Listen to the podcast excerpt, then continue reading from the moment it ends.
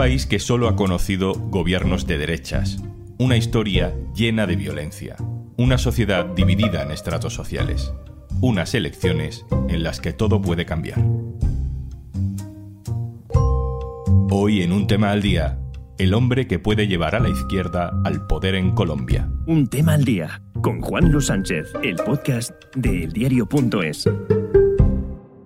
Una cosa antes de empezar. En las guerras o en las crisis económicas, Oxfam Intermont trabaja para que todas las personas tengan los mismos derechos y oportunidades.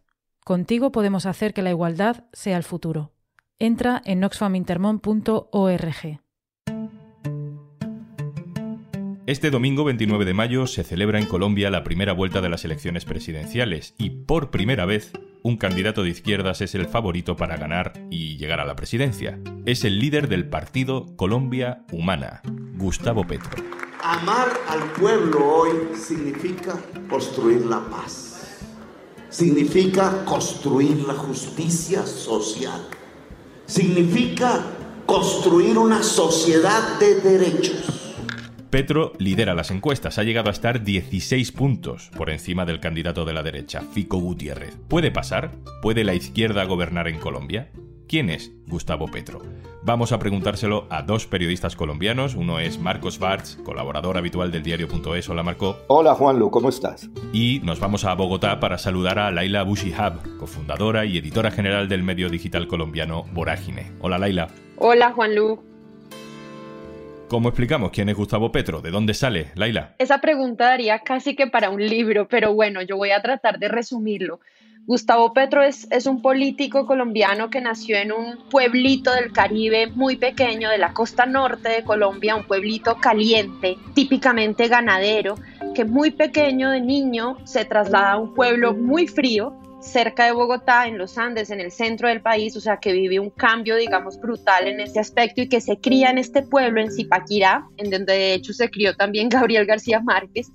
Y ahí en Zipaquirá, él dice que él se enamora ahí de la idea de, de defender a los más vulnerables, a los más pobres, y ahí está, digamos, el germen de lo que luego sería primero su entrada a un grupo guerrillero, a una de las guerrillas que tuvimos aquí en Colombia, que fue el M19, el M-19 fue una guerrilla que se desmovilizó en 1990, hizo un acuerdo de paz con el gobierno. Luego Petro se hace concejal de ese pueblo de Zipaquirá, estuvo dos veces en la Cámara de Representantes de Colombia, fue senador también dos veces, fue alcalde de Bogotá, que muchos dicen es el trampolín, el puesto que muchos políticos con ambiciones muy grandes las de Petro son muy grandes y él desde hace muchos años pues viene diciendo que su gran sueño es llegar a la presidencia de Colombia. Marco, ¿en qué perfil ideológico metes a Gustavo Petro? Bueno, yo inscribiría a Gustavo Petro en lo que podríamos llamar de una manera muy eh, simplificada, eh, representante de una izquierda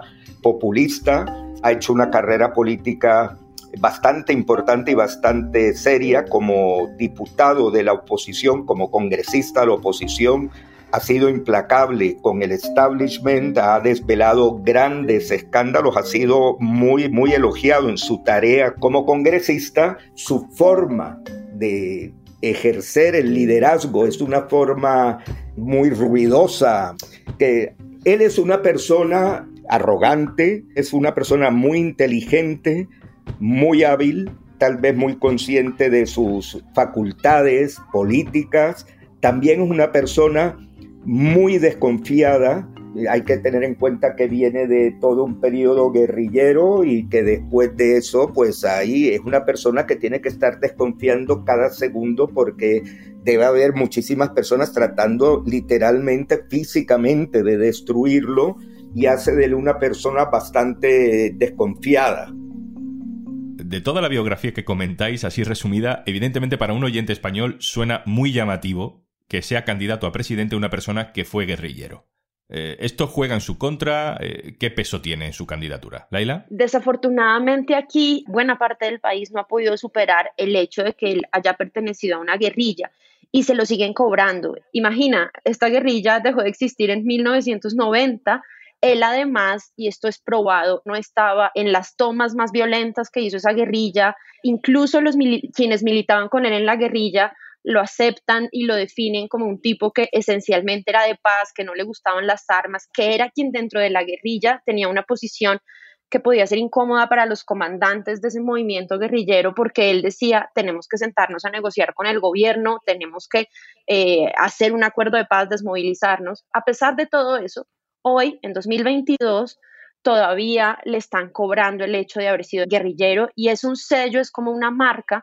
Hay muchos medios tradicionales que siguen titulando hoy en día, en el 2022, yo no lo puedo creer, el exguerrillero Gustavo Petro lidera intención de voto en las encuestas y no puede ser que lo sigan, digamos, definiendo como eso, como si fuera lo único además, ¿no? Marco. Yo creo que esto es lo que menos habría que reprocharle porque fue un proceso de desmovilización y además algunos exguerrilleros están hoy en las filas del Centro Democrático, que es el partido uribista.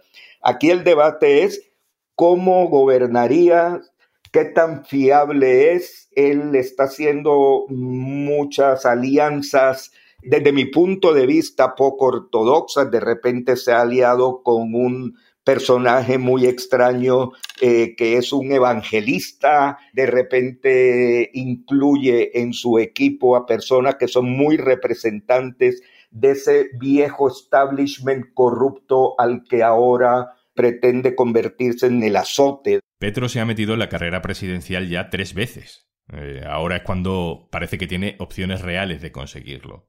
¿Qué pasa en Colombia para que ahora sí que pueda pasar lo que antes parecía imposible? Laila.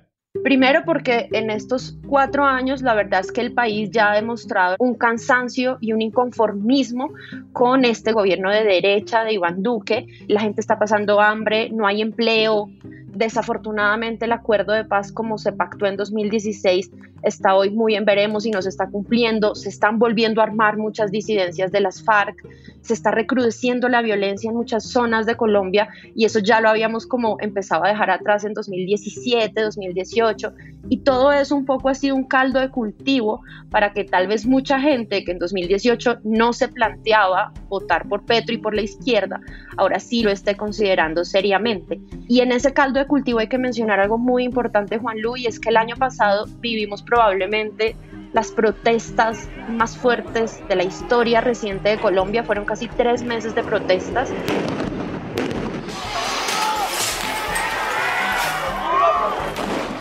Un estallido social de una magnitud enorme que, que tuvo un detonador muy simple, eran protestas por una reforma tributaria, pero que en realidad sacó a la calle a millones de colombianos y colombianas que protestaban por muchas cosas. Petro ha sabido utilizar ese inconformismo de la gente en las calles para estar hoy liderando las encuestas. En Colombia jamás expropiaremos a nadie, porque lo que se trata es de lo contrario, de apropiar, de entregarle a la sociedad colombiana las condiciones libres para la riqueza, para la producción, para el bienestar general.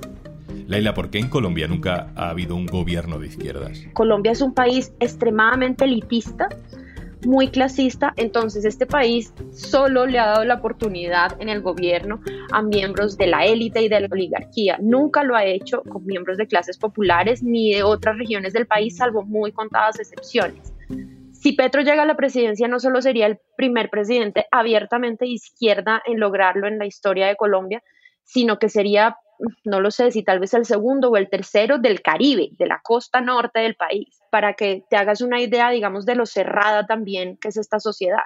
Y, eso debe notarse también en campaña electoral, ¿no? También en los ámbitos empresariales. Eh, Marco, explícame qué es eso que me contabas el otro día de la cláusula Petro. Sí, hay entre muchos empresarios, hay temor de que gane Petro y se están encargando también de expandir ese temor, de que se sienta, de que la gente diga, hombre, si gana Petro habrá que irse de Colombia porque será un país invivible. E incluso ha trascendido que entre empresarios se ha puesto de moda una llamada cláusula Petro en los contratos, de modo que los contratos que se hagan entre las empresas en el caso de que gane Petro, perderían su validez. Las encuestas señalaban a Luis Carlos Galán como el más probable vencedor en las elecciones presidenciales colombianas de 1990. Para cerrarle el paso, fue asesinado por medio de un complot entre narcotraficantes, políticos y agentes del Estado. Y una pregunta más que os hago a, los dos. Eh, Colombia tiene una historia reciente muy convulsa, no voy a entrar yo a, a, describirla ahora. ¿Creéis que las fuerzas más conservadoras, más reaccionarias de Colombia pueden cruzar alguna línea roja si Gustavo Petro tiene pinta de convertirse en presidente? Yo tengo miedo de eso. La verdad es que tengo miedo, precisamente tengo miedo de si gana Gustavo Petro, lo que va a hacer la Colombia más reaccionaria. Por supuesto, aquí estoy eso especulando, pero el miedo va desde que lo maten, eh, aunque hace ya varios años no matan a candidatos presidenciales en Colombia, pero hubo una época en la que fue muy usual, hasta que traten de bloquearlo de todas las maneras. Están tratando de meter terror con el pánico económico, con que se iría toda la inversión extranjera de Colombia. Ese es un poco como el, como el gran temor.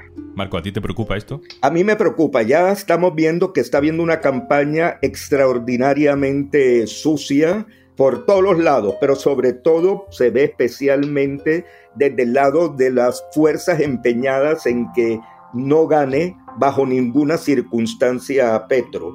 Eh, se está creando todo un ambiente de zozobra en torno a la posibilidad que gane Petro y si hay una posibilidad real de que finalmente Petro pueda ganar, pueden ocurrir muchas cosas en el país. Es que eh, yo no quiero ser eh, agorero, no quiero ser pesimista, pero la propia historia del país ya ha demostrado que se puede llegar hasta extremos eh, bastante peligrosos para evitar que ocurran algunos acontecimientos. Ha habido asesinatos de candidatos, muchos.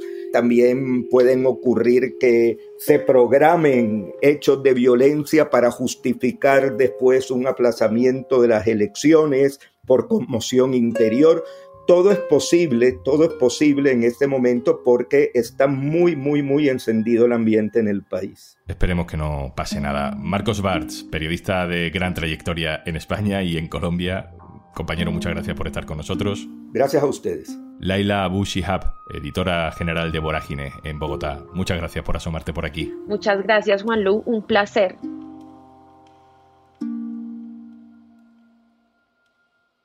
Y antes de marcharnos, Paciencia. Dícese de la virtud de tener que acabar todas las tareas que tienes pendientes hoy para poder hacer algo que te gusta. Bueno, eso antes de que llegara Podimo. Y si no sabes de lo que estoy hablando, entra en podimo.es barra al día y disfruta de 60 días gratis para disfrutar de todos los podcasts y audiolibros que tienes disponible. Y lo mejor es que no tienes que esperar a acabar todas las tareas que tienes pendientes hoy, porque puedes escucharlos mientras las haces. Igual que estás escuchando un tema al día del diario.es. Esto es Un Tema al Día, el podcast del diario.es. Puedes suscribirte a nuestro boletín, tienes el enlace para hacerlo en la descripción de este episodio. Este podcast lo producen Carmen Ibáñez, Marcos García Santonja e Izaskun Pérez. El montaje es de Pedro Godoy. Yo soy Juan Luis Sánchez. Mañana, otro tema.